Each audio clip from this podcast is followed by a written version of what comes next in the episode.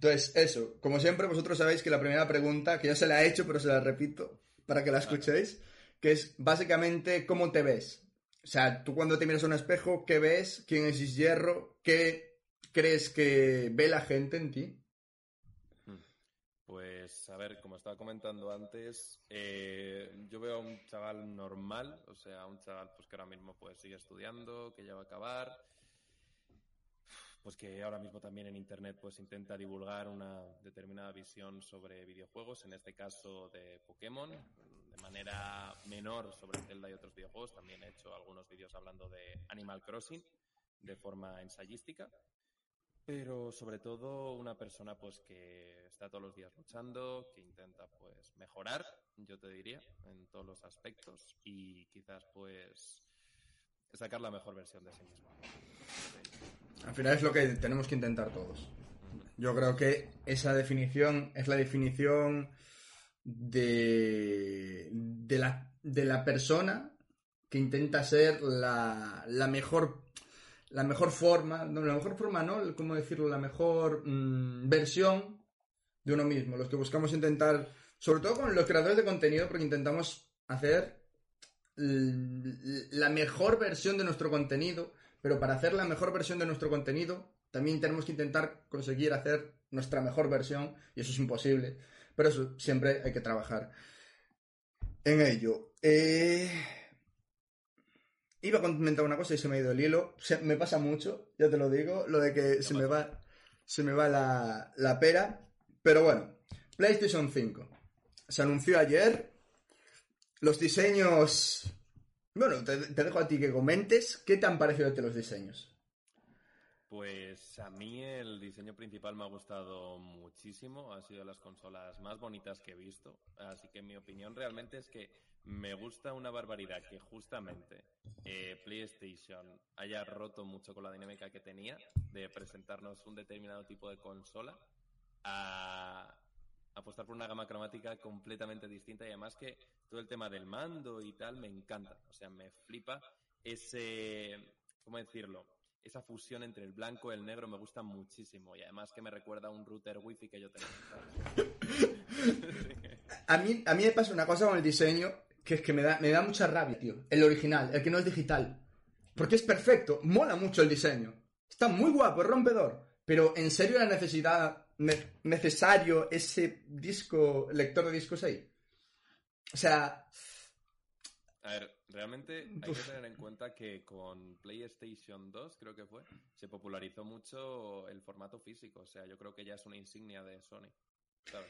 Sí, pero Sony, bueno, no sé si has visto las declaraciones que han hecho, que el, formato digital, o sea, bueno, creo que esto lo sabemos todos, está en, auge. O sea, de aquí a 10, 15 años, el formato físico serán coleccionistas, se supone. todo esto será ya. Exactamente. Será eso, si te gusta. Yo, de hecho, soy de las pocas personas que en Switch lo tiene casi todo digital. Hmm. O sea, paso. Eso debe ser por ser PC Gaming, porque yo en solo juego PC. No tengo la. Bueno, tengo la Play 3, una de mis consolas favoritas eh, de Sony, aunque la gente la critica mucho, pero para mí estuvo ahí la época de la adolescencia, con ciertos juegos que te tocan. Entonces, para mí la PlayStation 3 es una de las mejores consolas de, Sony. Bueno, sin contar la 2. Eh, el caso. eres, ¿Te gusta el Horizon? Zero Dawn. ¿Has jugado el primero? Vale, yo siempre, eh, cuando, bueno, me vas a matar, porque ya lo dije en el anterior podcast, no he jugado The Last of Us. No pasa nada, todos cometemos errores. Eh, lo, tengo pendiente. Ya lo prometí al anterior invitado que lo iba a jugar, porque también me echó la bronca. Me dijo, ¿pero cómo no juego The Last of Us? Es un juego el cual eh, narrativamente me llama mucho. Me parece que es espectacular. Y no me había llamado hasta este, hasta el segundo, el cual pinta espectacular. O sea, las notas son de escándalo, las que ha sacado. Entonces, ahora la pregunta es, películas y series y juegos. O sea, ¿cuáles son tus favoritas? Eh, ¿Por qué orden empiezo? Películas, mismamente. Películas, si te dijese qué quieres, top 3, top 5, top 10. Las que notes que más te han marcado. Hay, hay ciertas películas No, no es un gran número, al menos a mí. no- hay. Top 10 no sería capaz de hacer, de películas que me han marcado. Sería imposible para mí. O sea, necesitaría 10 años o 20 más de vida Sí. para hacerte un top 10. Pues de decirte así a bote pronto, te diría El Rey León, Hook, eh, La La Land, Star Wars La Venganza de los Sith, eh, El Señor de los Anillos El Retorno del Rey y quizás The Dark Knight. Uf, es muy fan de los señor, del Señor de los Anillos. yo. Es- es- es- Muy bien, muy bien, muy bien, muy bien. ahí- muy bien. Ahí. Muy bien, así me gusta, así me gusta, coño. Lo de Paul- Paulo Rey. Eh, pues mira, yo sí tuviera que decir cinco porque yo siempre me di cuenta hoy, siempre digo a la gente que haga el top, pero nunca dije mis, mis películas favoritas. Y es que así, mira, así de pronto, porque tampoco, eso, no me he preparado nada, que venga de pronto, porque yo nunca he sido de películas... El Señor de los Anillos, yo me quedo con todas, o sea, fueron unas películas que me pillaron de pequeño. Mi padre es muy fan del Señor de los Anillos, Harry Potter, yo Harry Potter no tanto, no es una saga de la cual diga, guau, me encanta. Señor de los Anillos me gustó muchísimo, eh, hay escenas las cuales... Ostras, me siguen pareciendo a día de hoy épicas, de hecho tengo que volverlo a ver. Y. Y así, pues no ves, en plan. Ahora, hacerte en plan una- otra película que me haya marcado así, bueno. mm, joder, macho. Es que ten- tengo memoria de pez, entonces.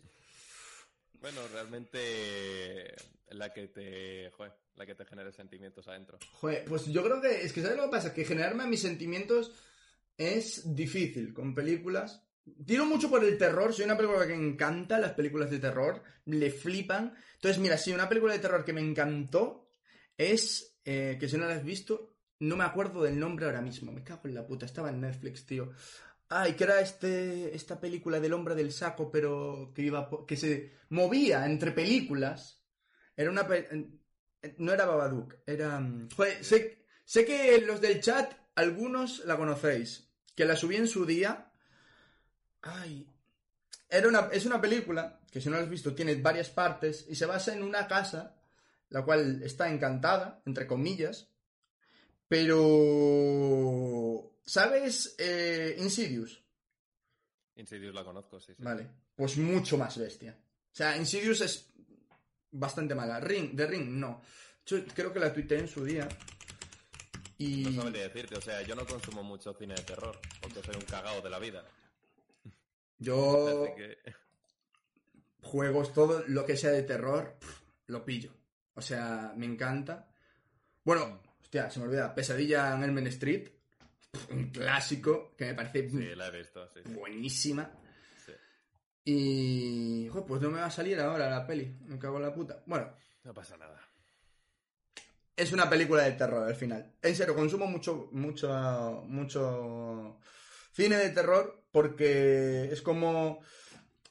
Siempre he pensado que el terror nos ayuda a, a no tener miedo. Es decir, si tú te tienes miedo con, pues yo que sé, de Ring, por ejemplo, un clásico también en, en terror, eh, pues a lo mejor en, en tu vida, cuando algo te da miedo, como que esa emoción la sabes controlar, controlar, llevarla mejor, entonces eres capaz de hacerle más fácil frente al miedo.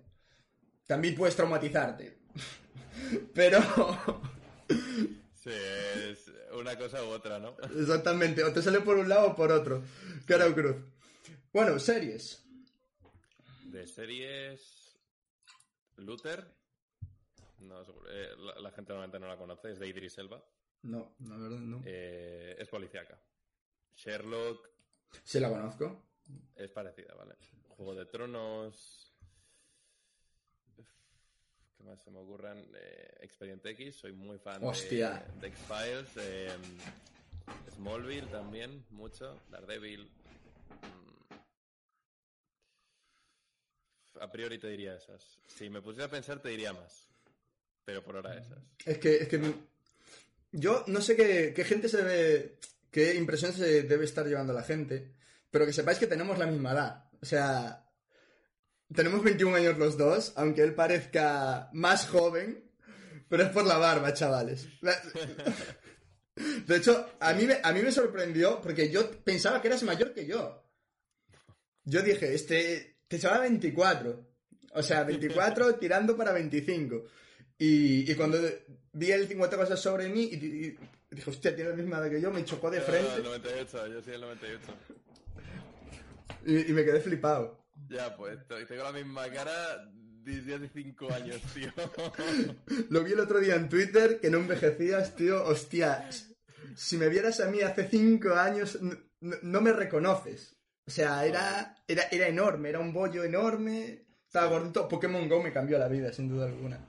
Hostia. Fíjate que yo, yo estaba gordito, pero fue no hace 5 años, hace 7. Ahí ya pegué el cambio. A mí es que me pilló el Pokémon Go. Sí. La época en la que ya físicamente empiezas a cambiar y Hmm. no se me nadie no me reconoce mis profesores del instituto ya no o sea yo, yo voy a ir este año al instituto y por la graduación de mi hermana nadie me va a reconocer. Porque claro de no tener barba tener el pelo pues más o menos como tú lo tenía en aquella época súper corto con a lo mejor con un poco de gomina claro voy a llegar allí con el pelo largo porque yo normalmente el pelo lo tengo más largo, con una barba de la hostia, me decir, ¿este pavo quién es? Pues más largo no sé yo, ¿eh? Hostia, sí, la foto que te pasé el día. Por eso. Hostia. Madre mía, chaval. Pero eso fue después de tres meses, ¿sabes? Sin salir de aquí, de cuarentena. Porque claro, yo llevaba un mes trabajando en una cosa y no podía. No pude ir al peluquero. Entonces estaba aquí. Ah, Videojuegos. Paps. ¿Cuál? Favoritos. Ah, vale, vale. Eh, Pensaba que era un juego y. No, no, no, no, no, no, no. No. Pues te diría Kingdom Hearts 2. eh, Pokémon Oro, Pokémon Heart Gold. The Legend of Zelda Toilet Princess. The Last of Us. Mass Effect 2. Monster Hunter 3. Uncharted 4. StarCraft 2. Diablo. Diablo. Diablo. Mm, Pensando, estoy- Batman Arkham Knight. Mm, estoy ahí, estoy pensando. Es que los primeros me salen muy fáciles. Luego ya tengo que tirar Super Mario Galaxy 2. Mm, Yo me quedaría. Pues mira, yo de Pokémon me quedo con Joven, ¿eh? A mí me pilló la época de Joven. Hmm. Y. Hostia, yo a Joven le tengo. Horas me parece. Pero muchísimo. O sea. Sé que no es perfecto. Sé que tiene. Argumentales tiene muchísimos fallos. Y. Y por ejemplo, creo No que había. pasa nada. No pasa nada. Sé que. No sé si había sido tú o Carimero quien dijo esto, pero era de cambiar el líder de, de gimnasio, que es el padre de Bruno, cambiarlo por el líder, hacer un cambio, y eso a la trama le habría sentado de maravilla. No sé si lo. No, yo, no, no, no, yo no he hecho nada de eso, que va. Yo doy la, la turra con líderes de gimnasio, pero en el caso de la tercera no me he metido a hablar de cambios ni nada. No, no, no, yo no he sido. Pues debió ser Canimero que dijo que. Bueno, Bru- el padre de Bruno, que está en el gimnasio, ya no me acuerdo, era el cuarto gimnasio, si mal no recuerdo. El quinto. ¿El cuarto? El quinto. Norman. Sí, Norman. Pues cambiarlo por el. El campeón. Y yo creo que tendríamos al menos un final, se podría eh, desarrollar un final bastante bueno y nos daba una excusa para que el campeón nos acosara, básicamente, eh, por, toda el- por toda la región, que, que es como soy el campeón, estoy aquí, ya está, no, ¿sabes? Soy tu padre, vengo a eh, ver qué tal estás, cómo estás cuidando a tu, a tu equipo, entonces sería una excusa mucho mejor para introducir ese, ese pseudoacoso que siempre tienen los campeones hacia, hacia nosotros en el juego. Sí, a ver, yo en ese caso yo dudaría un poco porque rompería bastante la figura de Máximo y después de Pluvio, creo que era. O sea, yo en ese caso sí que veo bien que justamente Norman se encuentre en una posición intermedia entre, entre lo que le separa al jugador del campeón. Porque, bueno, con Máximo ya se experimentó mucho. A Máximo, por raro que suene, yo Máximo lo defino como la prueba para llegar a Cintia. Vale, es como la antesala para llegar a un, mejor personaje como es Cynthia. Para mí el mejor personaje femenino que ha tenido Pokémon. Y mm, tú fíjate en el esquema que tiene, que tiene Máximo, cómo te va presentando, cómo se interesa por ti. Ni siquiera Lance tenía eso. Y Azul era un esquema muy diferente. Pues el esquema, por ejemplo, que tenemos con Máximo se repite con, joder, con Cintia, pero el de Cintia le da una pata en el culo al Máximo. Tal cual. Tal cual. No sé, yo creo que al menos el, el cambio ese, el que yo te digo, habría dado pie. Que eso es en mi mente, habría dado pie a algo mejor. Que después, a la hora de realizarse un videojuego, es un Sería mundo. muy interesante, tendría un contexto muy chulo. No, no, sí, eso desde luego, eso desde luego, sí, sí. El problema es eso, que está un padre al cual se le da muy poca importancia. ¿Sabes? O sea, está ahí eso sí. y, y ya está, y está para rellenar. Se podría considerar eso, que para el prota es algo, pues lo que tú dices, es como la, eh, la prueba para ver si está preparado para enfrentarse al, al campeón, a la Liga Pokémon. Pero... No lo terminas de ver del todo.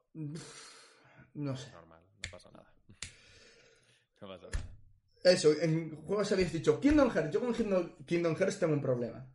Un problema muy gordo. Y es que me parece una obra de arte. Pero me parece maravilloso. Pero como película. Hmm. Odio la jugabilidad de Kingdom Hearts. Le tengo muchísimo asco. Me parece que todo lo bueno que te, te lo, te- te lo juro, ¿eh? es que es como que el hecho de que el juego sea tan bueno y tenga una jugabilidad tan mala hace que me, que me enfade más. Porque es como, tienes algo tan bueno y lo rompes. O sea, y a mí me duele. O sea, no es tanto odio, es más un dolor ahí que es como, podrías haber sido una obra. También hay que decir que en aquella época eh, tampoco tenían mucho más que hacer. Sobre todo la cámara me, me toca los huevos impresionante. Del primero. Dices del uno, ¿no? Y del segundo, aún, aún tampoco la. Pues soy muy tiquismiquis con la cámara, tío. Es algo que me molesta mucho y que. Y que, por ejemplo, yo. No sé si has jugado Resident Evil 1, Resident Evil 2. Sí. Pues para mí, Resident Evil 1 y Resident Evil 2 son juegos los cuales son buenos por la cámara. Tú a Resident Evil 1 se ha visto, Resident Evil 7 fue una mierda. Fue muy mal título y fue porque era una cámara en primera. En primera persona. ¿Qué Sí, pasa? lo he visto con el Village, sí. ¿Qué pasa? Que yo creo que los juegos de terror, y hay ciertos, no solo juegos de terror, hay ciertos juegos que intentan forzarte el hecho de, digamos, te sumerjas en la historia poniendo la primera persona. Y al final, pues lo que hace es romper toda la dinámica del juego. O primera, o segunda, o tercera, lo que. lo que. lo que no, que no le va bien al juego esa cámara. Porque no. Kingdom Hearts. Le va bien la tercera persona. Pero a mi parecer. Es una tercera persona demasiado libre. Está demasiado suelta. Es. Por ejemplo, lo que haría sería que los movimientos de Sora fueran a- con la cámara. Es decir, si tú mueves la cámara hacia la derecha, que Sora y la cámara vayan hacia la derecha. No que tengas una rotación de 360. Que eso, para descubrir secretos, está muy bien. Como en el mundo de, de Alicia en el País de las Maravillas, que madre mía. Era cuando estaba empezando y casi me pongo a llorar, te lo juro. Porque no, en el, era tenías que buscar las pistas para hacer que no incriminaran a Alicia, si mal no recuerdo. Sí. Y claro, en el pri- en- nada más pasé, vi un bosque enorme y dije, ¿y yo aquí qué cojones tengo que hacer? Porque claro, no sabía que había, o sea, había árboles y yo dije, y me puse a pegarle a cosas, a golpear, y tuve que acabar buscando una guía en internet porque no había manera de continuar. Claro, y en ese caso tú estabas ahí pensativo, de decir, ah, Claro, es lo que, es lo que me jode, que después es eso, es una narrativa tan buena. Hmm. Y, y bueno, era lo que le comenté antes, que yo, ahora vamos a entrar en Pokémon Espada y Escudo, yo odio Pokémon Espada y Escudo, odio, bueno, no me gusta, por el hecho de que técnicamente es terrible. Tú en un vídeo dijiste que, oye, Pokémon Espada y Escudo, obviamente, en cuanto a lore, no es de los peores, es cierto. Hay juegos los cuales tienen menos alma, o literalmente el alma ha sido destruida, como la de Canto. Ya no queda nada de sacar de Canto. ya no. está ya más prostituido que la madre que me parió. Ahí ya no queda nada. Hmm. Entonces sí que sí, estoy de acuerdo. Pero claro, la cosa es que él mira por parte lore, parte historia, parte narrativa. Y yo cuando analizo un juego, sobre todo, me pongo a mirar lo que vendría siendo el apartado técnico. Yo, como sabéis, estudié programación y, tú estudiaste comunicación audiovisual. Sí, ya voy a terminarla. Entonces, pues es como que somos las dos caras de la moneda para, para hacer un juego, básicamente. Entonces, mm, se ha estado pasando de nuevo los juegos, me ha dicho, todo Pokémon, ¿vale? Y, y bueno, Pokémon Espada y Escudo. ¿Qué es? ¿Qué, opinas? O sea, DLCs, ¿buena idea, mala? Diría que es una idea que es natural de Pokémon. Es natural. O sea, no es una sorpresa. No es, no es algo que deberíamos decir, Dios mío, es la locura esto. En el contexto actual, por muy permisivo que pueda llegar a sonar, eh, es lo que iba a traer Pokémon. O sea, teniendo en cuenta que estamos en una consola de sobremesa y al mismo tiempo portátil y que ahora está mucho más de moda el sacar DLCs y todo, Pokémon pues ha sumado a una corriente que es inamovible, que es inamovible ahora mismo. O sea, por mucho que nos esforcemos, sí que tiene actualizaciones, o sí que es de agradecer, tiene actualizaciones constantes, lo podéis ver. Lo que pasa es que no motiva tanto, no motiva tanto. A mí, por ejemplo, lo que más me motiva a volver a jugar un videojuego no es incursiones, es que me metas contenido nuevo. Nuevo de historia, nuevo de un evento con un legendario, algo que me interese realmente. Lo otro tiene su vena coleccionista, que es igualmente respetable, importante destacar, pero en lo personal, pues vaya, a mí Pokémon Espada y Pokémon Escudo, yo esto lo digo un montón, ya lo estoy diciendo, o sea, es decir, yo no lo veo como algo malo en su momento, me acuerdo que cuando jugué las primeras ocho horas, a mí me gustó mucho el juego, me gustó mucho, mucho, mucho, mucho, lo digo en serio, a mí me lo disfruté una barbaridad. Y incluso mm, hice tres análisis, las partes positivas, las partes negativas y una conclusión final. En las partes negativas me metía mucho con el juego, mucho, mucho. Ahora ese vídeo sería más grande. Con eso digo todo. Con eso digo todo. no, ahí... A mí me pasó lo mismo. De hecho, me pilló tanto el juego. En una semana le eché 130 horas. No sé, una locura, que no dormí casi. O sea, una viciada. De hecho, te digo yo que miro las horas que tengo en la Switch y son las horas que hice esa semana. ¿Sabes? O sea... Sí. Me pasé el juego y dije, se acabó. Ni intenté Shiny Hunting, no. Nada, ¿no? Pasaste, olímpicamente de eso. Tente competitivo, dije, no. ¿Qué es eso? Pokémon Espada y Escudo es bueno si eres jugador competitivo, si eres Shiny Hunter, no sé qué, decir. Diré que sí por el tema de incursiones. Hmm. Ayuda un poco más, pero yo creo que en general Espada y Escudo es lo que dices tú. Yo no. Y es lo que siempre me ha molestado con Pokémon, que no meta actualizaciones. Eh, de verdad. No, no hablo de DLCs, hablo de actualizaciones. Hablo de meter una actualización para meter un legendario, por ejemplo. Y eso es algo que a mí siempre me ha molestado. Que es como, tío, ¿sabes? Estamos en 2020, puedes meter actualizaciones gratuitas para que la gente vuelva a jugar. Y es eso, las incursiones. Hay gente que le llama, a mí no. Y mira que yo juego a un día de Pokémon Go y no me llama absolutamente nada. A mí lo que me interesa es lore es historia, es... Por ejemplo, los DLCs, yo creo que, que no van a tener lore. ¿Tú qué crees? Yo creo que sí, yo creo que van a ampliar un poquillo. Bueno, va a tener, va a tener, va a haber legendarios. Ah, sí, eso sí. va a tener, pero yo creo que sí que van a ampliar un poquillo todo el tema de Galar y todo.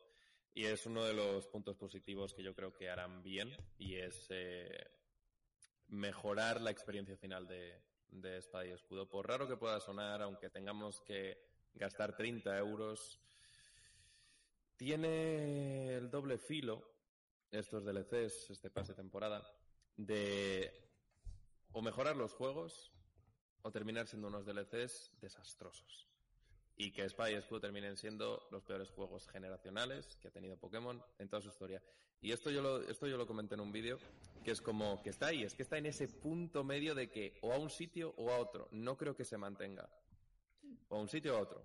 Normalmente yo siempre soy de términos intermedios, pero aquí me cuesta mucho verlo. Me cuesta mucho, mucho, la verdad. Una- Como la, como la caguen más, se va... No me refería a lore nuevo, me refería a que sigan con el lore que hemos tenido en Pokémon Espada y Escudo. Es decir, yo, a mí me da la impresión de que se van a inventar una historia nueva y van a decir, bueno, Sí, y fuera. Y lo que ha pasado nos da igual. Sale Paula, lo mejor de, de profesor Pokémon ya. O bueno, no, al final era ayudante, si mal no recuerdo, de la, profes, de, la ayuda, de la que era el ayudante de la profesora.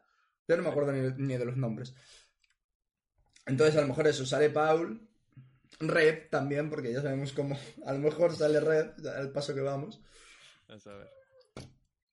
Pero, por ejemplo, para mí, para lo que es Pokémon Espada y Escudo, estoy totalmente de acuerdo. En el apartado técnico no tiene perdón de Dios, de ninguna manera. Pasarse casi un año para hacer hierba es... No hay perdón. O sea, conozco a gente la cual... em, bueno, conozco a gente, no. Si te metes en internet te encuentras mods de gente que seguramente ha sido capaz de rehacer desde cero la hierba que hay en Pokémon Espada y Escudo en una semana. Estoy totalmente seguro. Es que es, es complicado todo este tema. Es. Es difícil, o sea, yo desde mi postura tampoco soy, yo soy programador ni mucho menos, pero un año para algo así, un año para algo así, es que dices, joder, un año no, es que no lo creo, no lo creo. No eres programador, pero has jugado muchos juegos y esas cosas se notan, ¿sabes? Ya, sí, eso sí. Tía, tres años de desarrollo, ¿sabes? Bueno, no, tres no, cuatro. Que empezaron el, Eh, Sol y Sol y Luna. Sol y Luna. Y... Ostras, que si mal no recuerdo, el cerebro de Wild tuvo seis. Fueron... No, tres, 2016, sí, tres, tres. No, no, no, no fue... De 2016 a 2016. Ya, pero después lo tuvieron que, que portear a Switch. Eh, Espada y escudo, dices. No, no, no, Espada y Escudo no, Zelda Breath of the Wild. Ah, Breath of the Wild. Fueron seis. No lo sé, ahora mismo si me preguntas, ni idea. Creo que fueron seis porque tuvieron el tema, iba a salir para Wii U y al final pues no salió. Da igual, el caso, pongamos el ejemplo, ¿vale? Yo sé que más o menos ronda los seis, O sea, a lo mejor Nedgar lo sabe, si está por ahí, que nos lo diga. Hmm.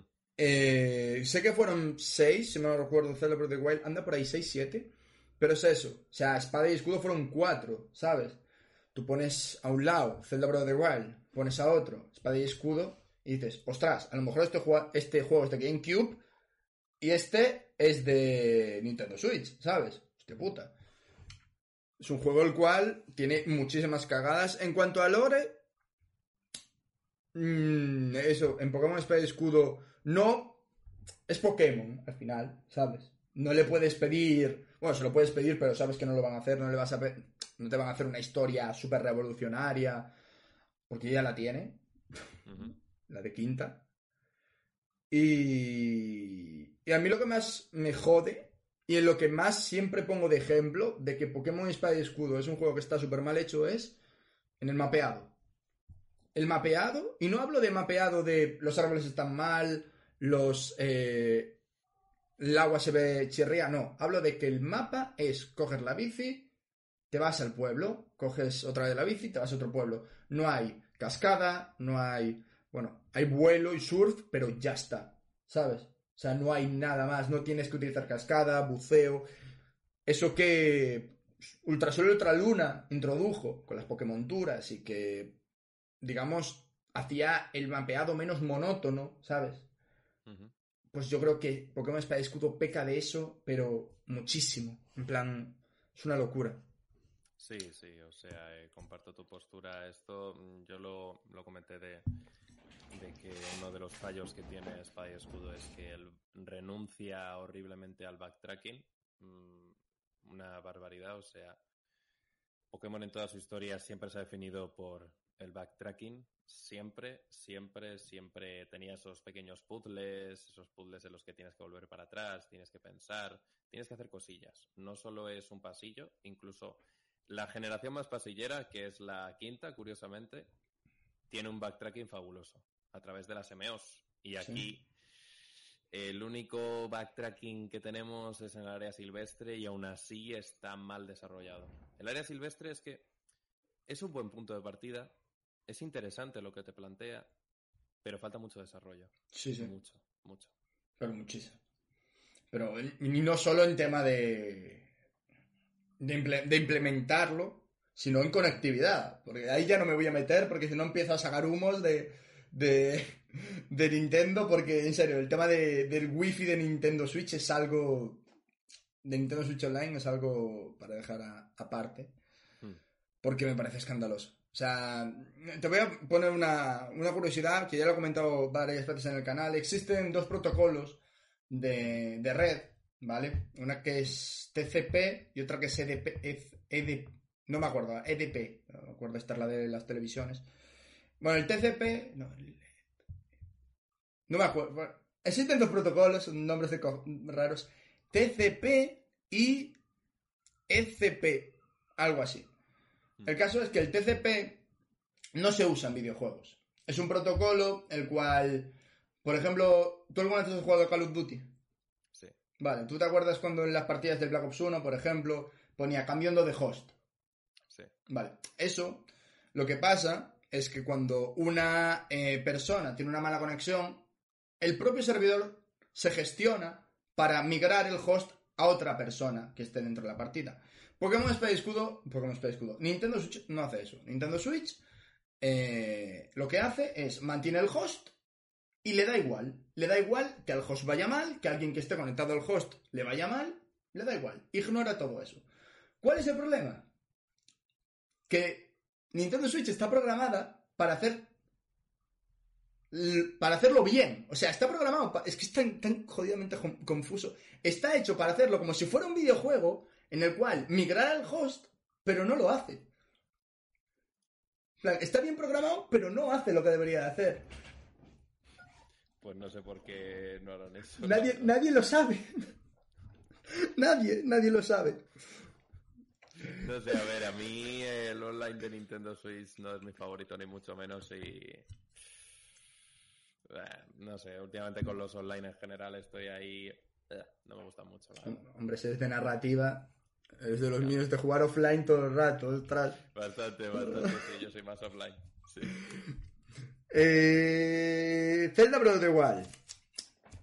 Vale, mm, los que seguís Nintendo League sabéis que ya dije que iba a reventar of the Wild, porque yo siempre he dicho que si, por ejemplo, ¿vale? Quinta generación, la cual le gustó a muchísima gente. Si quinta generación no hubiera existido, X y Y a lo mejor no serían tan hateados como lo fueron en su época.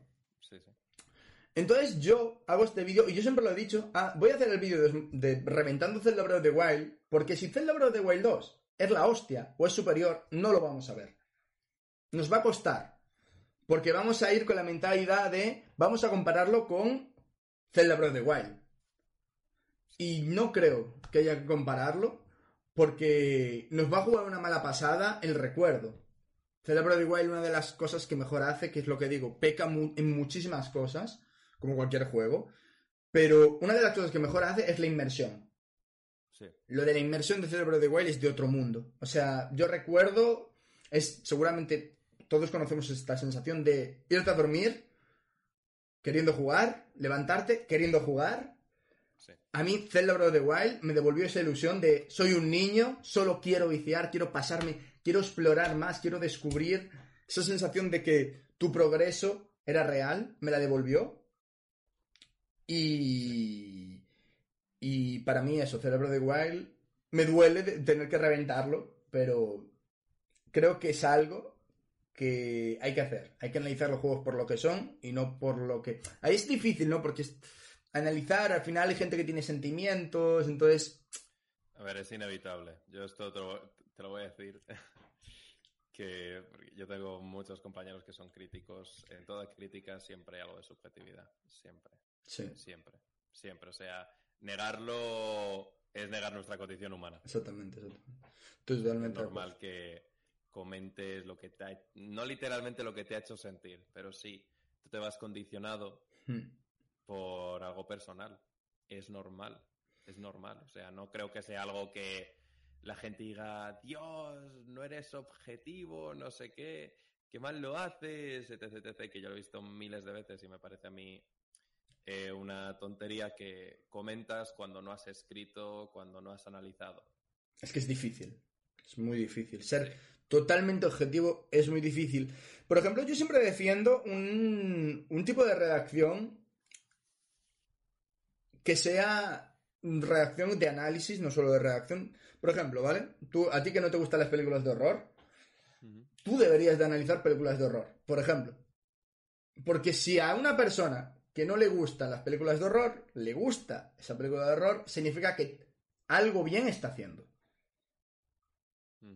Entonces, yo he tenido siempre ese pensamiento de, ¿y si en vez de una persona que le guste ese género, lo hace, pues yo qué sé, una persona que aborrezca ese tipo de género, o sea, que no sea capaz de verla en pintura, es cierto que a lo mejor la nota tiraría un poco para abajo, pero eh, creo que sería más realista a la hora de analizar algo.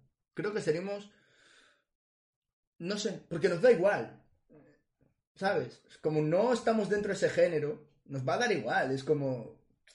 Me da igual que este juego triunfe porque yo me lo he pasado, me ha gustado, pero yo sé que no va a haber un título ahí fuera que a mí me vaya, me vaya a gustar porque este juego de este género que a mí no me gusta tiene las condiciones perfectas para que a mí se me guste. Me he expresado como una mierda, pero creo que medianamente se, ha entendido. Que eso, hay juegos puntuales dentro de los géneros que nos pueden gustar mucho. A mí, por ejemplo, es eso, las novelas visuales no me suelen gustar. Y hubo una que me gustó mucho y empecé a jugar más y paré de jugar el género porque dije, solo era amor de, de, una, de un videojuego y ya está. Entonces, no sé qué opinarás sobre esto, la verdad. A ver, eh, yo siempre, bueno, he dicho que a veces es bueno salir de la zona de confort en ese aspecto.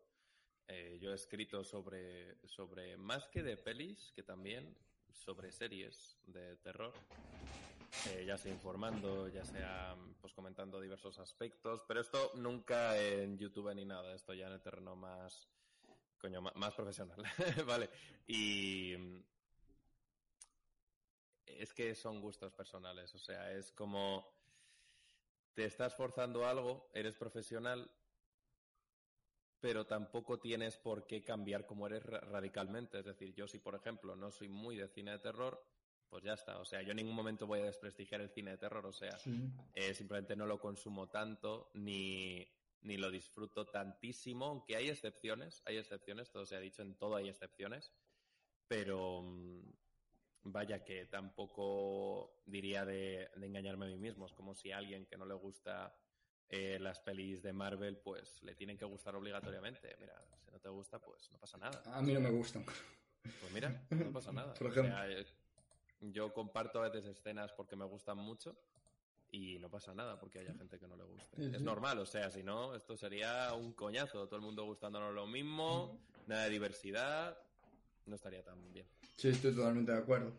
En, por ejemplo, es eso, a mí, yo siempre he sido más de lado villano, más que lado superhéroe. Por ejemplo, el Joker, es eso, no he visto en mi vida una película de Marvel, nunca, porque no me llaman, los superhéroes no me llaman. Me llaman muchísimo más los villanos, me encantan, pero en general, no solo en temas superhéroes, sino en la mayoría de, de videojuegos, películas. Me gusta intentar conocer mucho más al villano que, que a lo mejor al protagonista. Porque hay, hay una frase que me gusta mucho, que no, no sé de, de- de dónde salió, que es de pequeño idolatramos a los héroes, de mayor entendemos a los villanos. Y- y es una frase que me gusta mucho, la verdad. Sobre todo se puso muy de moda con toda la película del Joker, ¿sabes? De, ah, de sociedad, tal. Entonces se puso muy de moda por, por la escena final. Que la escena final sí que me encantó cómo estaba grabada. Cuando están los disturbios, el Joker bailando encima del coche. El Joker, tal y como está grabada, me parece maravillosa. Hola, Brownie. Pero. No sé. Me falta algo. En plan, me parece que está súper bien grabada. Que tiene un actor que es el indicado. O sea, el Joker sin. Joaquin Phoenix, creo que era. Sí. Eh, sería una película más del Joker. Pero no sé, aún así, hay algo en la película que no me acaba de, de hacer tilín. No digo que sea mala, digo que es una película más que, que te puede gustar más o menos, pero que sin duda alguna es una película la cual tiene un trabajo detrás y se nota. Y, y tiene sus virtudes. Muy al-. Al tema de. En tema, es que yo he, he visto que. Bueno, ¿qué opinas de la película tú? Porque tú, joder. A ver, yo la opinión que doy es de un tío que ve películas, ¿sabes? Mm. Cuando se aburre, le gusta mucho analizarlas. Mm. Entre comillas, de lo que sé, ¿no? Yo. De ver otras películas e intentar analizarlas, pero claro, tú. Has hecho, has dicho, has tenido que escribir sobre series. El Joker. De, de Joker me acuerdo mucho que estuve trabajando cuando le dieron la Palma de Oro. Me acuerdo un montón, o sea, me acuerdo un montón en esa época de verano. Fue un boom bastante cultural, cultural Sí. de los circuitos culturales de Europa. Y a mí la peli me pareció de lo mejor del año junto a Parásitos, que la recomiendo una barbaridad también. Eh, todas las disfruté muchísimo, eh, ambas mejor dicho. Y a mí el Joker, o sea, a mí es que en, casi todos los frentes me parece una peli fabulosa, o sea, mm, dirección, interpretación, el guion cumple de sobra lo que te quiere proponer, te trata temas bastante controvertidos ahora mismo, muy controvertidos, Sí, sí. están dando en la actualidad. Eh, sí, a mí lo único que no me gusta de la película no es tanto la, la ¿cómo decirlo? La película en sí, sino los comentarios del director. O sea, el director, por ejemplo, eh, sí que de vez en cuando ha mostrado una determinada arrogancia que a mí en lo personal pues no me ha, no me ha gustado tanto. Eh, la película se toma eh, ciertas licencias con respecto a Batman, pero al mismo tiempo la respeto un montón. Sí. En el sentido de los Wayne, eh, las mismas industrias, el mismo Joker, etc, etc, etc. Y mola mucho el trasfondo que dan un personaje pues que, que terminas empatizando con él en cierta manera, aunque sea un puto psicópata. Y eso la peli lo hace tremendamente bien, Sí. que empatices con un psicópata. Y eso es muy complicado. O sea, te da los ingredientes necesarios, y eso es lo que a mí más me gusta, para que en la escena final entiendas por qué mata a la gente y digas, yo no lo haría, pero entiendo por qué lo hace. Y, y te humaniza un villano. Te humaniza un villano y ya no tenemos el clásico cliché de soy malo porque hago cosas malas. Y que está bien, en ciertos puntos está bien. O sea, depende del carisma que tenga el villano, el personaje que se te construya. Depende mucho del carisma. Es decir, no es igual. Esto lo comento mucho en vídeos para que sea fácil de entender y no me pongo a hablar de Aníbal Lecter, ¿vale? Pero pongamos Jafar de Aladdin, ¿vale? Frente a Thanos en Infinity War, ¿vale? No has visto Infinity War, pero bueno. Medianamente, Bueno, sé lo que hizo. bueno, la cosa es como que por cómo se te muestran unas determinadas escenas, tú empatizas mucho más con Thanos y entiendes un poco lo que hace que con Jafar, pero Jafar tiene un carisma también tremendo. No le entiendes tanto, pero coño, es un villano que dices, joder, qué villano, tío, me mola como villano. Incluso. Scar, ¿sabes? Que del Rey León, que está a la sombra siempre, y tal y tal, y a ti tú puedes decir, vale, actúa así porque está a la sombra, es un tío envidioso, etc, etc, etc. Pero el tío tiene un carisma que, que no lo tienen otros personajes y hace que coja tanto protagonismo. Y ahí hablamos mucho de construcción de personajes. Y también esa es la magia, o sea, que no todos los villanos sean iguales.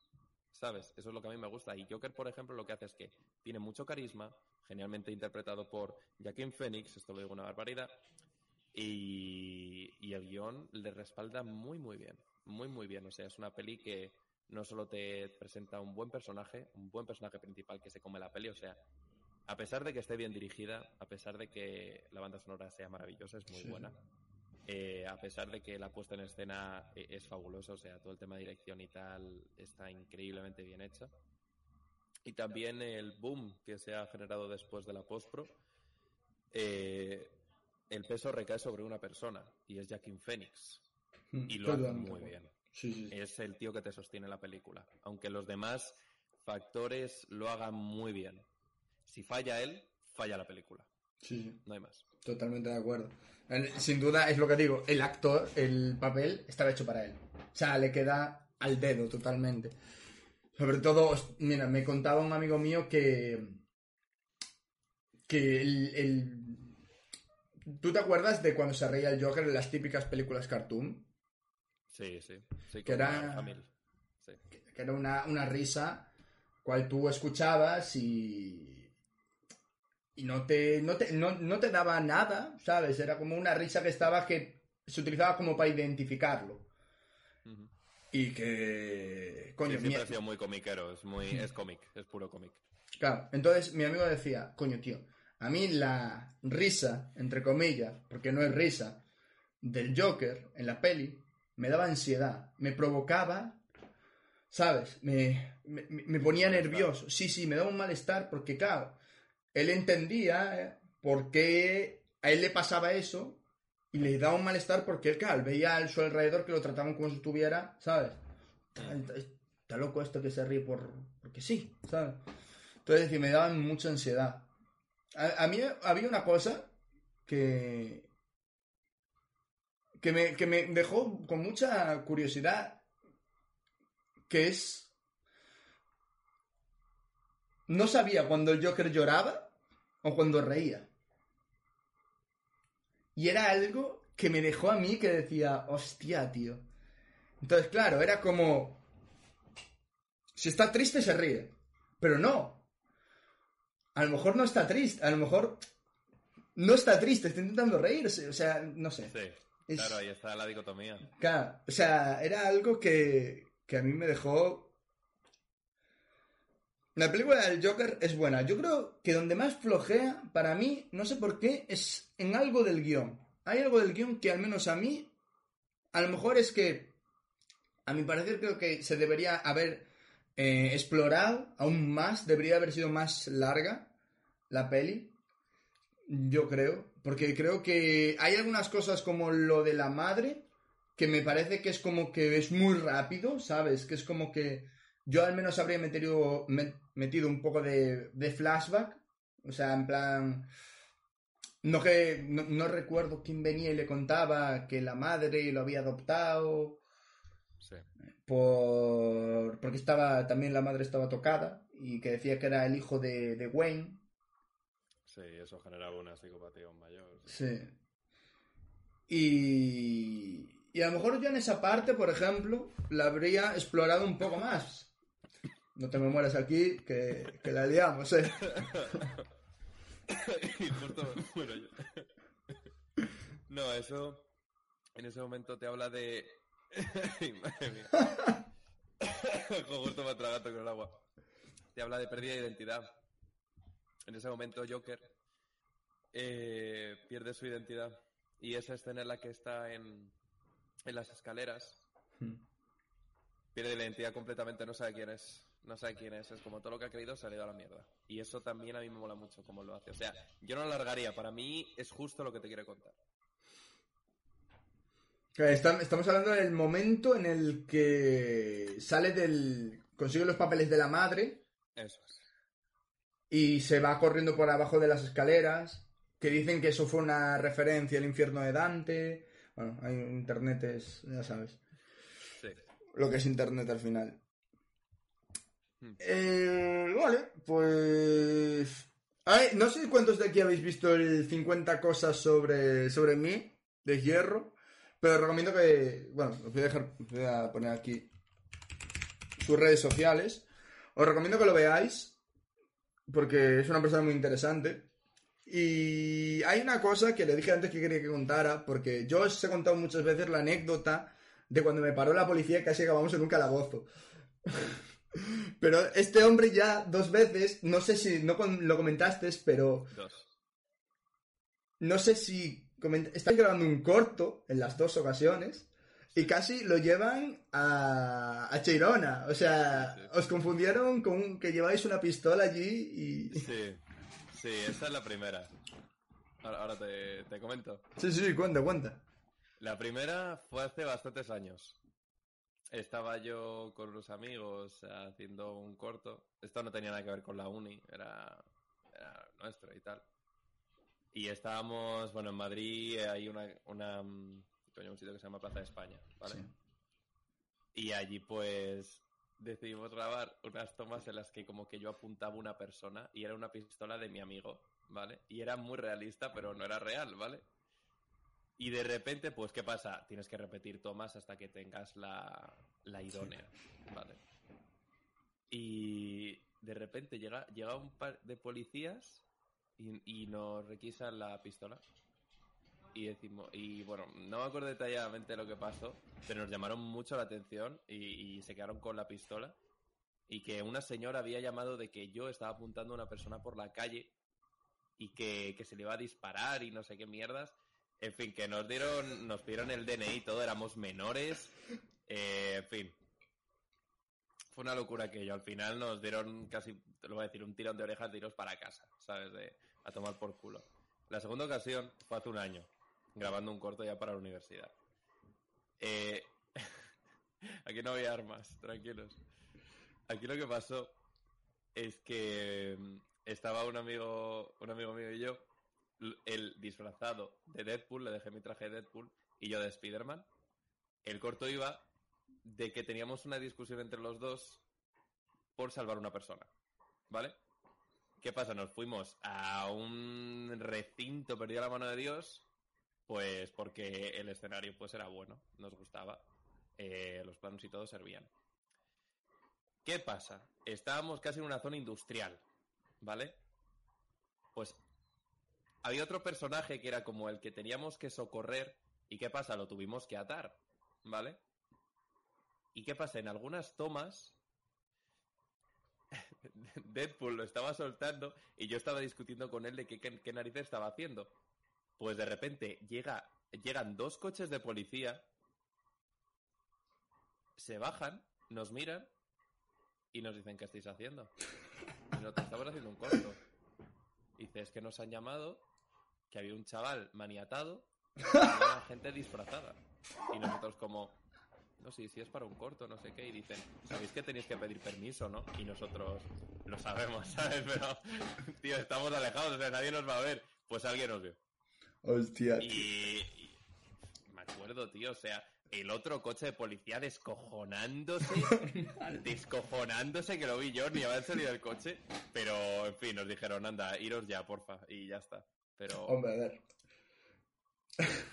Hostia, bacho. Es que, no, a mí, sinceramente, lo de grabar en eso, joder, que vayas, entiendo lo que yo que sé, salgo a la calle, grabo, ¿vale? Y, y si dejo las caras de las personas, entiendo que me tomen, me digan, oye, ¿sabes? Hmm. Pero, joder, o sea, si no sale nadie, no creo que, que tengas, yo que sé, que armar un pifostio, pedir licencias, que al final, joder, si me dices que estás preparando la del Joker 2, tienes que pedir según el número de personas que estén implicadas. Es a partir de un número. ¿Sabes? Tienes que pedir permiso al ayuntamiento y todo. Pero es que en eso éramos nada. Es que éramos cuatro personas. Es que es como no tenemos que pedir permiso, ni mucho menos, ni estamos liándola, ni nada, ¿sabes? Es que eso es, me parece. Lo que hicimos fue pasar, pasamos.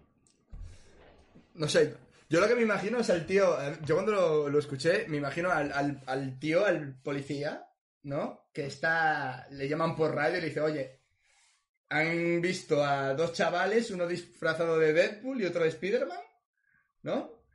Atando un pavo y desatándolo en, en, medio de un descampado. Claro, es eso, el policía se tuvo que empezar a partir la polla y decir que, ¿qué es esto? Esto es surrealista, ¿sabes? Hostia. No, pero tiene que cumplir con, con Ya, su ya. labor. No, sí, sí, sí. Ojalá todos los problemas fuesen esos, vaya. Sí, Ojalá. joder.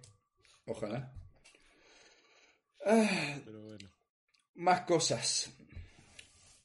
Hay una cosa que dices tú en... Porque aquí, aparte de, de temas de videojuegos, como dije, intento sacar eso a la persona. Y una cosa que dices tú en el 50 cosas, que el- con la cual yo me identifico mucho, y conforme han ido pasando los años, por culpa de Twitter, creo, eh, por cómo es la gente, por las redes sociales, he ido siendo como más permisivo en este ámbito. Dices que, que tú eres una de, de las personas que ante las injusticias no puedes. En plan, no te puedes callar. Y yo te he leído muchas veces eh, por internet, eh, en tema de política, por ejemplo. Creo que incluso tuvimos una charla sobre lo que fue, por Twitter, no me acuerdo, sobre las culpabilidades que había del 8M, de un huevo de cosas, ese estilo. Y, y estoy muy de acuerdo contigo, pero es cierto que conforme ha ido pasando el tiempo, al menos a mí, me cuesta mucho el hecho de... Es que a día de hoy, ¿vale? Tú que estás en redes sociales igual que yo, es difícil dar una opinión sobre estos temas, sea buena o sea mala, ¿vale? Es decir, si tú intentas defender a, a los gays, que es algo súper normal, ¿sabes? Que que es como, tío, vamos a ver, ¿sabes? O sea, somos personas al final, somos dos seres humanos. ¿Qué más dará? ¿Sabes? ¿Qué, qué cojones más importará? ¿Sabes? Que, que te guste una persona a otra. ¿Qué más dará? Y hay, hay gente que sabes que te va pues, a linchar como si no hubiera mañana. O sea, yo no sé lo que... Si tú has visto, has vivido algún tipo... Yo, por ejemplo, joder, hace tú y yo hace tres años, de hecho lo fui a revisar, tuvimos una discusión que yo de hecho recuerdo que te fui a pedir disculpas por Twitter hace cosa de dos años. Tuvimos una discusión porque yo en aquella época eh, venía, acababa de salir de Play y estaba súper enfadado de, con el tema Sony. Y es cierto que a día de hoy debo reconocer que mi imparcialidad es difícil. O sea, a Sony aún la tengo media cruzada en algunos puntos. Porque a mí me pareció el trato que tenía, que ha tenido PlayStation 4 con sus usuarios, me pareció inaceptable. Y así yo lo manifesté en, en internet. Y, y bueno, eh, es cierto que me pasé. O sea, yo te debo conocer, estuve mirando. No me acuerdo. Yo sí, yo me acuerdo. Me, me pasé. Me pasé porque dije cosas que no debería de haber, no debería haber dicho. No, eh, no era, no era un, porque no me metí con nadie. Simplemente dije algo así de que la PlayStation 4 no tenía juegos o algo por el estilo. Y claro, yo ahora poniéndome desde, desde aquí, ahora que he conseguido este punto de imparcialidad entre comillas, porque como dices, siempre tenemos ese, tiramos siempre para un lado. Mm. Eh,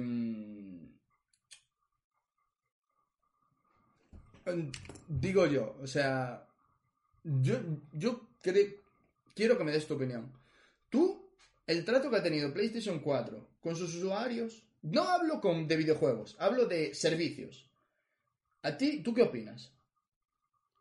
Yo últimamente lo he estado viendo bien, o sea, eh, no lo he visto. Al principio sí, al principio yo me acuerdo en, en, el, en el inicio de la generación Sí. era, no era el mejor ni mucho menos, pero con el paso del tiempo, o sea, y sobre todo de manera que nosotros no nos hemos enterado tanto y que eso se ha notado aún más con lo que vimos anoche con PlayStation 5, eh, han estado dando un espacio muy interesante a desarrolladores indie. Eso es cierto. Es algo que yo valoro muchísimo, la verdad. Muy poco a poco. No nos hemos enterado prácticamente. Y ahora se está notando mucho más. Eh, últimamente, o sea, yo no he estado decepcionado con PlayStation, o sea, yo diría que trato con usuario, con videojuegos van de la mano. Van de la mano porque es a lo que juegas, es a lo que disfrutas a fin de cuentas. Y yo decepcionado, no. O sea, en plan que acabe esta generación y diga que asco me da mi Play 4. No, no, o sea, no. Siendo sincero, yo he disfrutado mucho de todos los videojuegos. Eh, para mí, yo esto lo digo siempre, para mí es, mm, entre comillas, papá PlayStation, mamá Nintendo. Estoy bastante de acuerdo. Y, no, o sea, yo lo he disfrutado. O sea, siempre hay resquicios que destacar negativos, pero yo los he disfrutado, de verdad, de corazón. Sí, es que se nota que tú y yo nos criamos en la misma generación porque sí, la PlayStation 2 chipeada, el, el- la DS con la R4, lo típico, la, la Game Boy también, y eh, a jugar a Mortal Kombat. El- yo también, yo me crié con la PS1, es que me confundo entre PS1 y PSX, con la PS1, con la PS2, con la PS3, y he teni- he tenido la PS4 que la vendí para comprarme el ordenador este. Y, y Nintendo es eso, tengo por ahí la GameCube, la DS, es eso también, lo que tú dices, papá Sony y, bueno, PlayStation, y mamá Nintendo, siempre han sido también para mí, sin duda alguna, estas... Claro, porque a nosotros ya nos pilló la época en la que Sega ya no, ya no pilotaba, ya no estaba, pues... Ya casi no estaba. Estaba. Yo no recuerdo en el 98 ya no hacía. Esto seguía haciendo juegos. Juegos sí, pero consolas creo que no. pero consolas pegó el parón.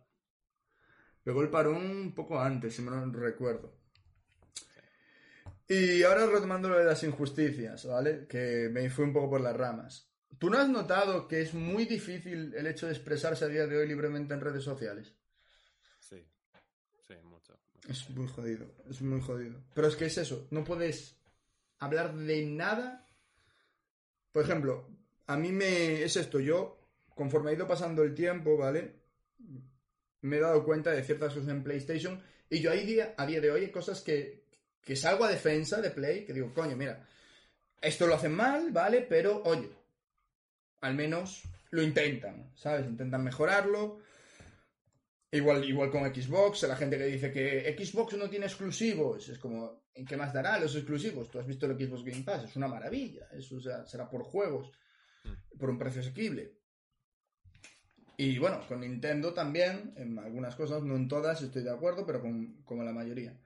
Y es cierto que, al menos, sobre todo en la industria de los videojuegos, ya quitándonos de temas políticos, porque dudo que te, te interese meter en ese, en ese tema porque es bastante eh, difícil. No me apetece a que... ver, yo Ah. soy muy claro con, con Es ese que- tipo de cosas.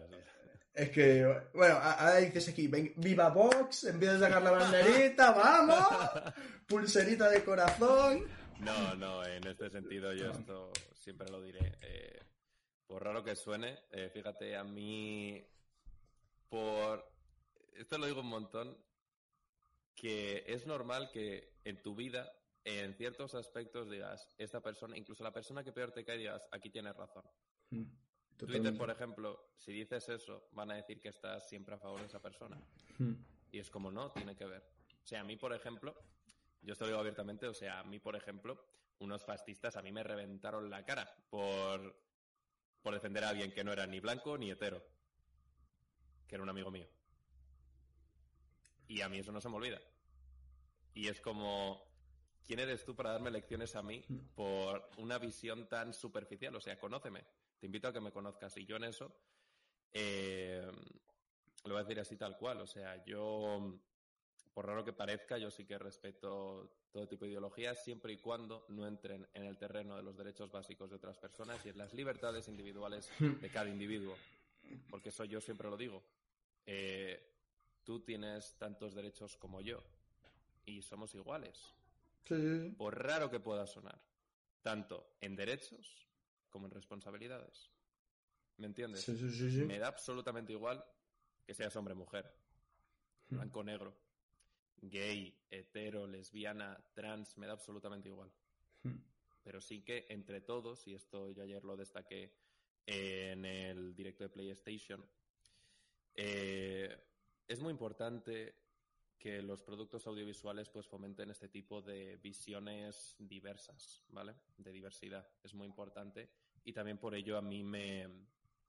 No voy a decir que me cabre mucho, pero sí que me genera un sentimiento de impotencia que, por ejemplo, con el tema de él y de The Last of Us Parte 2, pues la gente esté comentando, eh, jo, tío, la nueva corrección política, no sé qué, es como, entiendo, puedo entenderlo, lo entiendo, de verdad lo entiendo, yo lo entiendo, o sea, no voy a decir fascistas, como hace Twitter, de, al momento, no, facha, eh, escúchame, vamos a entenderlo. Vamos a hacer un análisis un pelín más profundo, un análisis más sociológico, ¿vale? Que tenemos cabeza, vamos a utilizarla, ¿vale? Pues, ponte a pensar. Imagínate que te viene una persona y te dice, lo de Eli es corrección política. No. ¿Por qué? Por esto. Ya está. O sea, se argumenta. Y a mí lo que me da pena es que en Twitter No sé eh, se está siempre muy caliente. La gente es como que está con ganas de atacar. Hmm. Y a todos nos pasa, ¿eh? A todos nos pasa, yo incluido. A mí también me pasa. Es como la burbuja de las redes sociales nos generan ese... eh, ¿Cómo decirlo? Deshumaniza. distorsión de la realidad. De acuerdo. Que una persona perfectamente puede ser tu amiga dentro de un año, si os conocéis mejor, pero en Twitter, por una división de opiniones, puedes considerarla comunista, fascista, facha, eh, rojo, azul, lo que te dé la gana. Por una opinión, mm, Hmm. mm, ¿cómo decirlo? Muy superficial. ¿De acuerdo? O sea, yo os lo digo, o sea, a mí, por ejemplo, a mí me han considerado cosas que no soy. No tengo nada que ver. Y es como, conóceme un poco, por favor, ¿sabes? Y me ha pasado, o sea, yo he tenido discusiones gordas de que me han enviado a la mierda y yo decir, ¿por qué me envías a la mierda? Por esto, porque sigues a cuál y yo, Hostia, tío. yo, yo, yo, pero hija de mi vida, o sea, pero- me cago en la leche, pero déjame que te explique, ¿sabes? Es como, no te quedes solo con eso, conoce más a la persona, porque a veces eh, detrás de, de una imagen hay mucho más, mucho, mucho más, ¿me entiendes? Tanto para bien como para mal. Y a veces, esto es verdad, eh, las personas que a veces pueden parecer horribles, pueden ser un 10 de personas detrás. El Joker. O al revés. O, bueno, yo que tampoco eso, ¿sabes? No estoy justificando a Mm. psicópatas. o gente que, por ejemplo, que parece súper buena y es todo lo contrario. ¿Me entiendes? Es como. en- diría un término medio entre todo, ¿sabes? Y sí que estoy muy de acuerdo con lo que dices tú de que no está. No voy a decir que no tengamos libertad de expresión. Tener se tiene. Pero hay una cosa que se llama espiral del silencio, que es como, de forma inevitable, tú vas a pensar como la mayoría de Twitter. Es inevitable. De lo que se llama la masa. Te- no, o sea, te vas, a, te vas a guiar por, Hmm. coño, por esa espiral. Vas a caer. A no ser que tengas mucha determinación, vas a caer. Aunque, aunque no comparta tus principios, vas a caer. Porque muchos lo piensan. ¿Por qué tú no? Y eso es lo que pasa. O sea, Sí, espiral es- del silencio. Exactamente. Por ejemplo, mira, ahora que comentaste lo de un acto tal, hay una cosa que siempre me ha me ha rechazado. Mira, yo tengo un amigo, un amigo, ¿vale? Que le encanta la política, ¿vale? A mí me gusta la política desde ver, analizar, eh, pues yo qué sé, a este, pues yo qué sé, Íñigo Rejón comenta algo, Abascal comenta algo, y mi colega es más, va más aún, intenta, pues lee distintos diarios, de izquierdas, de derechas, y yo, por ejemplo, mi colega, le ha pasado de, él, él obviamente sigue a Santiago Abascal, como cualquier persona la cual quiera estar informada de política. Sí. ¿Qué pasa? Que yo he visto por redes cosas de gente que pone para con por ejemplo, tú sabes que si tú sigues a alguien y te vas a Twitter y miras otro perfil te dice seguidos por X mutuals, vale. Entonces, hubo un tema en Twitter que era como todas las personas que seguían a Santiago Abascal, a Vox o perfectamente eso, a, a Pablo Iglesias o a Podemos, era ya de derechas, de izquierdas, era facha, era ultra ¿Entiendes? O sea, el nivel de posicionarse por llegar a seguir a una persona. O sea, ¿hasta qué punto hemos llegado? Es que es como el hecho de decir que por yo seguir la página de Sony, no soy capaz de ser crítico con ellos. No sé, o, o simplemente los sigo, por- por- soy un seguidor acérrimo a ellos y es una auténtica tontería. Es decir, Sí, puede sé- que sé lo que me quieres decir. que hay seguidores por el lado de este hombre que seguro que son nazis, no, lo sigue, no sé si puede decir esa palabra en Twitch, creo que no, que son fachas y lo siguiente, segurísimo, Hmm. pero estoy totalmente seguro. Y también hay gente, pues será periodista y será de izquierdas, habrá gente de, de centro, ahora ti de Yubi que el centro está jodidísimo, porque como dices tú, aquí o eres del Barça o eres del Madrid, actualmente no hay punto medio. y digas lo que digas, y por una palabra ya te, te, pone a un extremo u otro, Sí. y, y yo sin. Yo es, es eso. O sea, el tema de, de la política de- es tan difícil. Porque es que. Y, y yo creo que nos lo hemos. Lo hemos ges- gestado nosotros, ¿sabes? Sí, pero no es de ahora. Yo esto lo voy a decir hasta, hasta que se pare esto. Que haya tanto radicalismo ideológico a la hora de posicionamiento viene desde hace mucho tiempo. Mucho, mucho. Yo normalmente lo ubico en, en la época de antes de la Segunda República en España. Y es algo que nos pasa mucho a los españoles. O sea, a partir de los bienios de izquierdas, de derechas que tuvimos antes de la Guerra Civil, eh, o sea, era una cosa u otra. Y eso se vivió muchísimo más en la guerra civil. Que, y lo vas a ver en Twitter, que hay gente que siempre va a criticar a un lado u a otro. Y difícilmente tú vas a encontrar a alguien que te diga, y eso a mí que más me da, si han muerto todos por igual. ¿Me entiendes? Es Sí, como, sí. aunque después tuviésemos una dictadura con sus distintas fases y tal. ¿Me entiendes? Aunque después tuviésemos una figura dictatorial. ¿Me entiendes? Y un determinado fascismo. Es Normalmente yo este tipo de cosas, de que la gente esté tan alerta de a quién sigues, a quién dejas de seguir, eh, es por un fenómeno multifactorial. O sea, es por muchos tipos de cosas, no es solo por su ideología, es por lo que les han contado, por lo que han explicado. Su, normalmente esto lo digo por su carencia de visión, de ver algo más, de interesarse un poco más. Y yo lo digo, o sea, por, por, por seguir una determinada persona no tienes por qué ser completamente afín a ella. O sea, mucha gente seguimos a X por porque sí, ¿sabes? O sea, Pero, por curiosidad. Ni siquiera por informarse. Es como, te sigo, no te quito el follow porque te enfadas, ¿sabes? ¿Entiendes? Ese tipo de cosas, ¿sabes? Es como, O, o por curiosidad, mismamente. Yo, por ejemplo, es eso. Mira, yo sigo a. Bueno, no sé qué partido. Sigo un partido. Sé que sigo al Díñigo Rejón y sé que sigo al, al- al- a Vox, creo que lo sigo.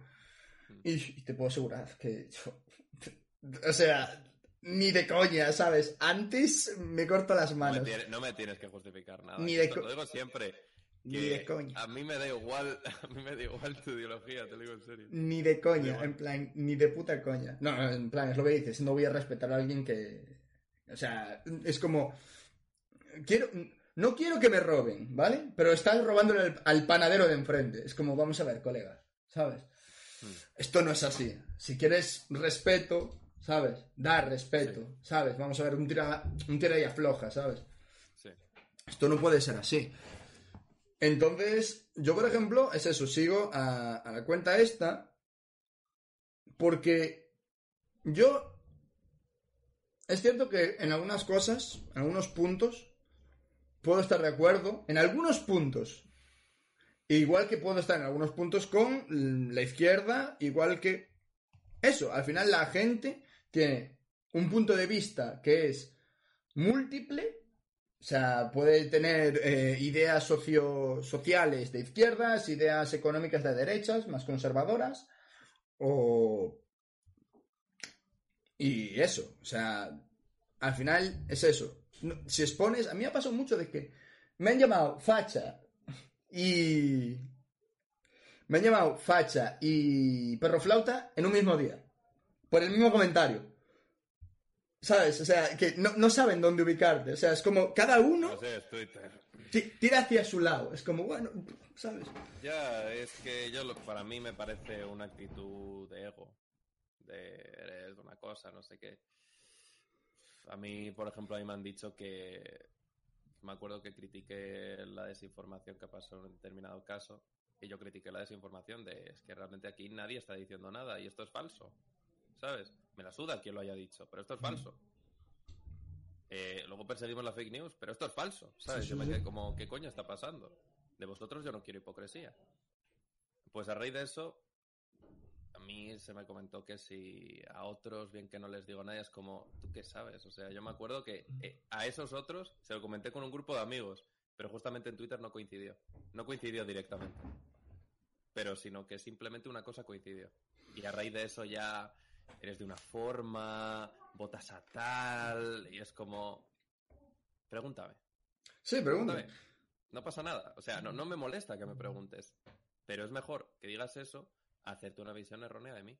Yo creo que es, es lo mejor. O sea, ni siquiera lo digo a malas. O sea, a mí me parece que si no estás de acuerdo conmigo, dímelo por privado. No pasa nada. O sea, y si ya son compañeros, o sea, si somos compañeros, sin problema. Más fácil. O sea, yo esto lo he dicho muchas veces.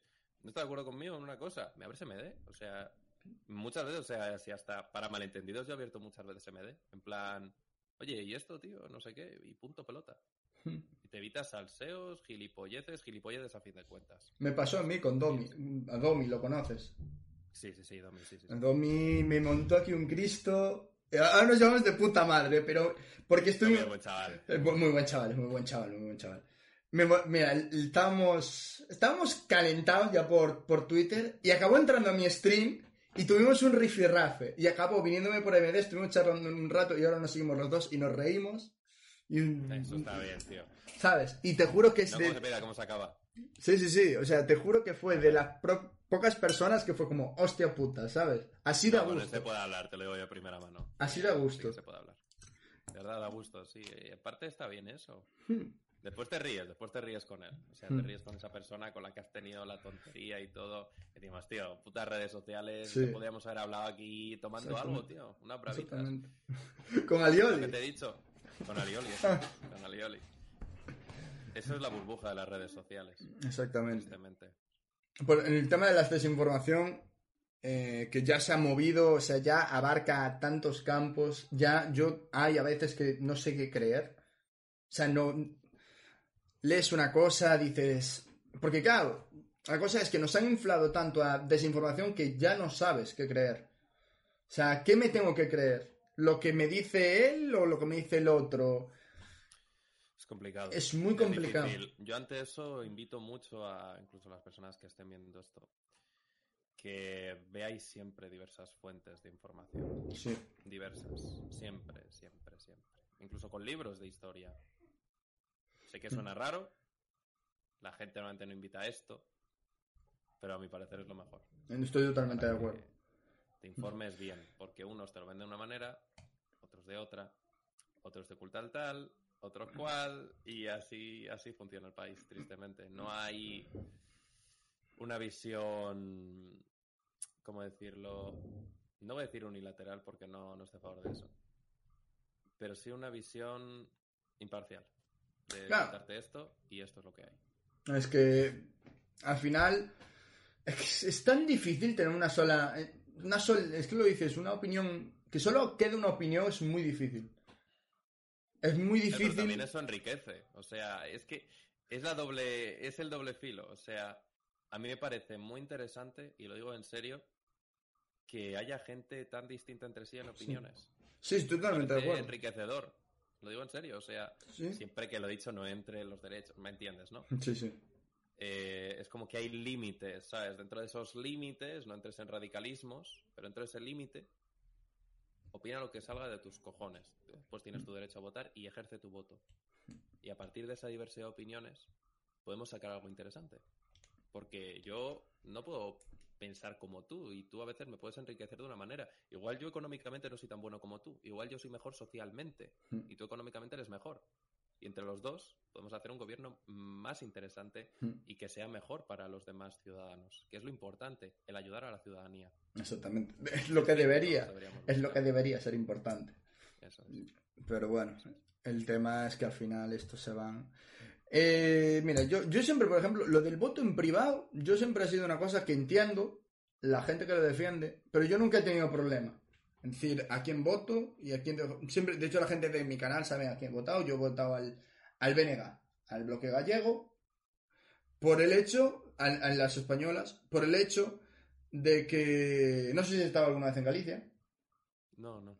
Bueno, Galicia, seguramente por fotos que has visto, has visto que es puro verde. O sea, aquí otra cosa no, pero verde hay mucho, Hay para rato, ¿sabes? En plan, muchísimo. Y yo siempre he dicho que Galicia es, España es un lugar turístico. Es- nuestra economía es casi toda basada en el turismo. Entonces yo siempre he dicho, si se apostara más dinero en Galicia, tendríamos una máquina para generar ingresos a- para las arcas públicas de la hostia. Porque es un lugar, te puedo asegurar que desaprovechadísimo. Sí, sí, que si te pones a industrializar aquí, jodes todo. Pero, o sea, como un lugar turístico, está muy mal explotado. Hay ciudades de aquí que se están muriendo. Donde yo nací, Ferrol, por ejemplo, está muerto absolutamente.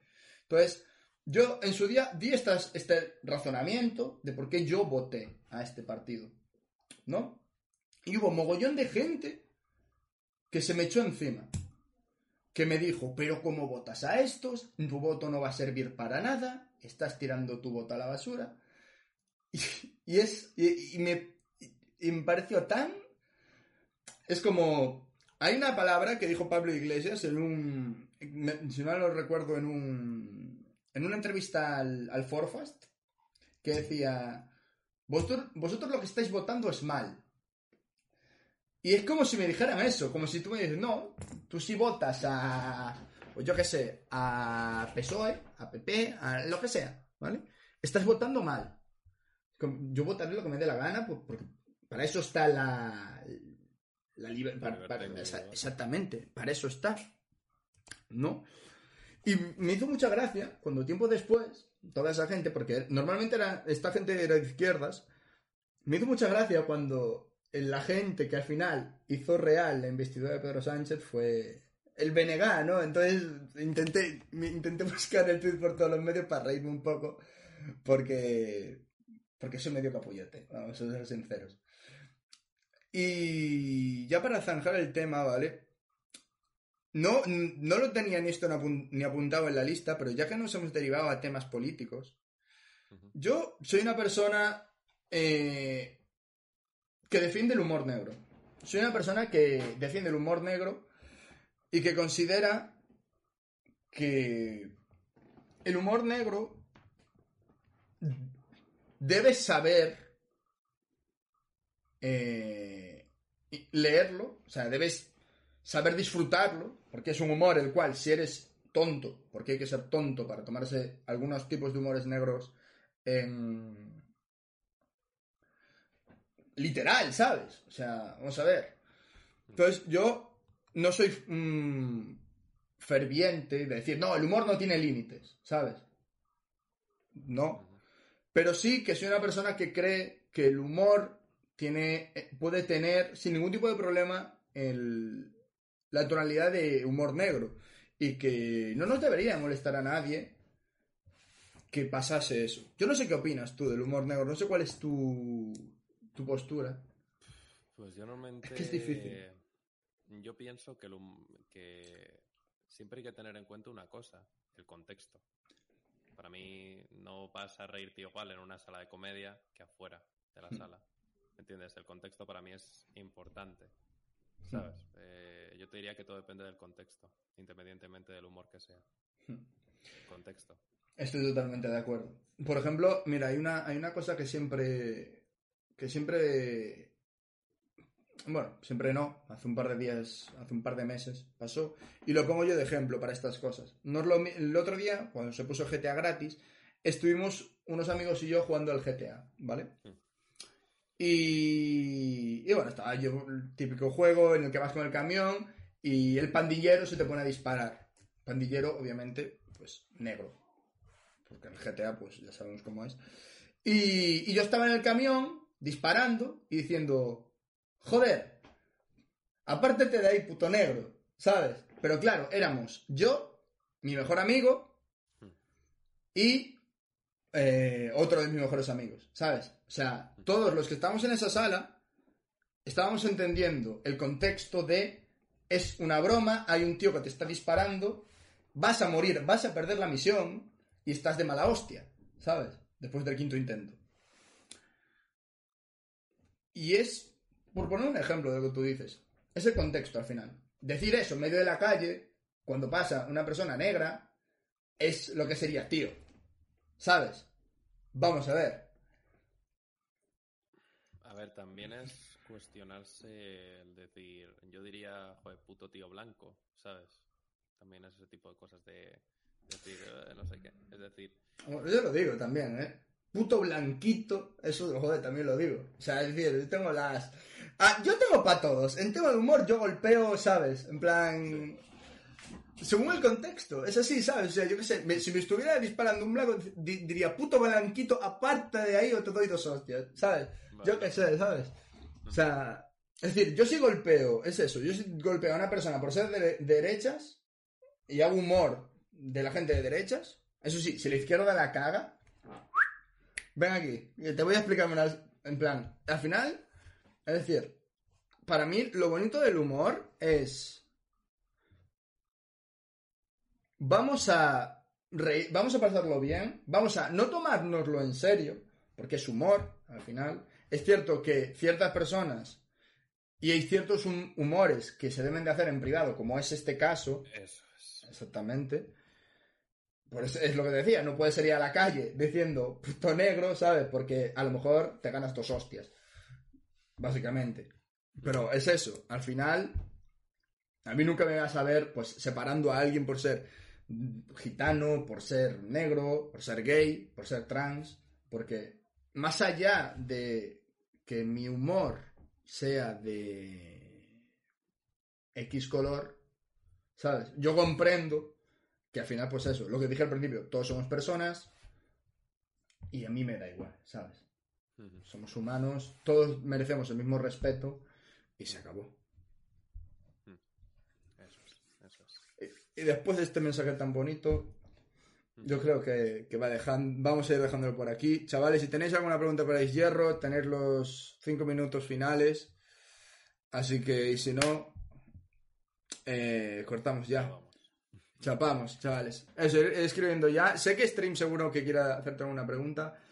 Por cierto, Gabriel, voy a ir aprovechando para dar las gracias a la gente que ha seguido. Darte las gracias a ti por venir, tío, en serio.